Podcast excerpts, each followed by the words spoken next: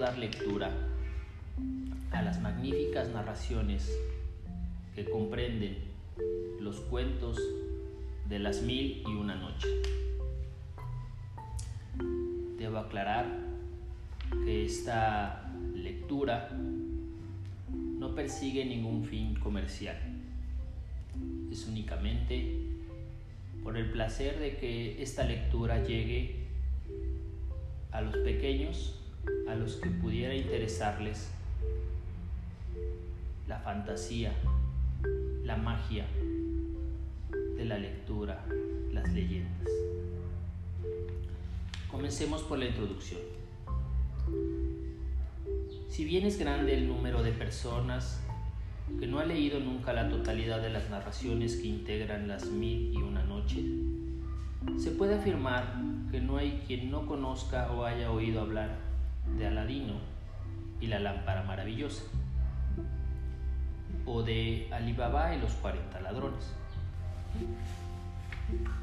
Se ignora quiénes fueron los autores de los relatos que forman este libro espléndido. Se cree que se escribieron en un periodo que va desde el siglo VIII hasta el XVI. Aunque están escritos en árabe, muchas de las narraciones son de origen persa o hindú. Otras recuerdan historias de la Biblia o algún pasaje de la Odisea de Homero. Lo cierto es que se fueron transmitiendo de forma oral a lo largo del tiempo. Occidente tuvo conocimiento de esta serie de leyendas, relatos y cuentos reunidos bajo el título de las mil y una noche, a partir de 1704, cuando el arabista Anthony Galland tradujo al francés la compilación de cuentos de un manuscrito hallado en Siria.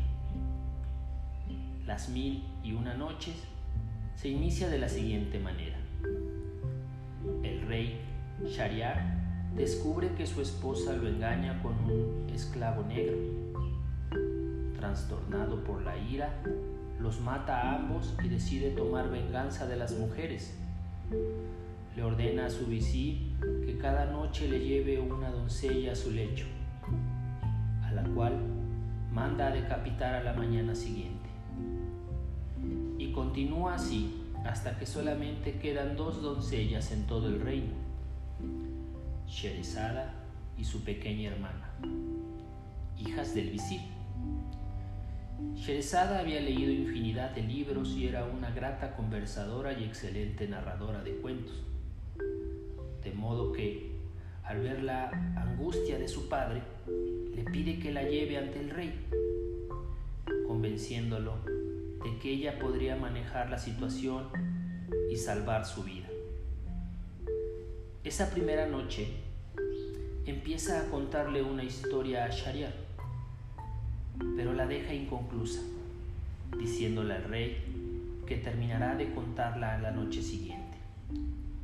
De esta manera se salva de ser decapitada y poco a poco va calmando la sed de venganza del rey Shariar, hasta que éste se enamora de ella, en tanto que a nosotros, lectores afortunados, nos deja un legado de narraciones maravillosas con las cuales iluminar nuestras noches fugaces.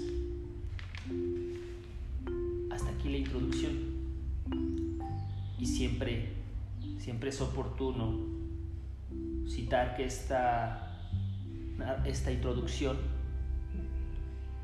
tiene un autor y tiene un propietario intelectual. En este caso, la introducción es de Editores Mexicanos Unidos.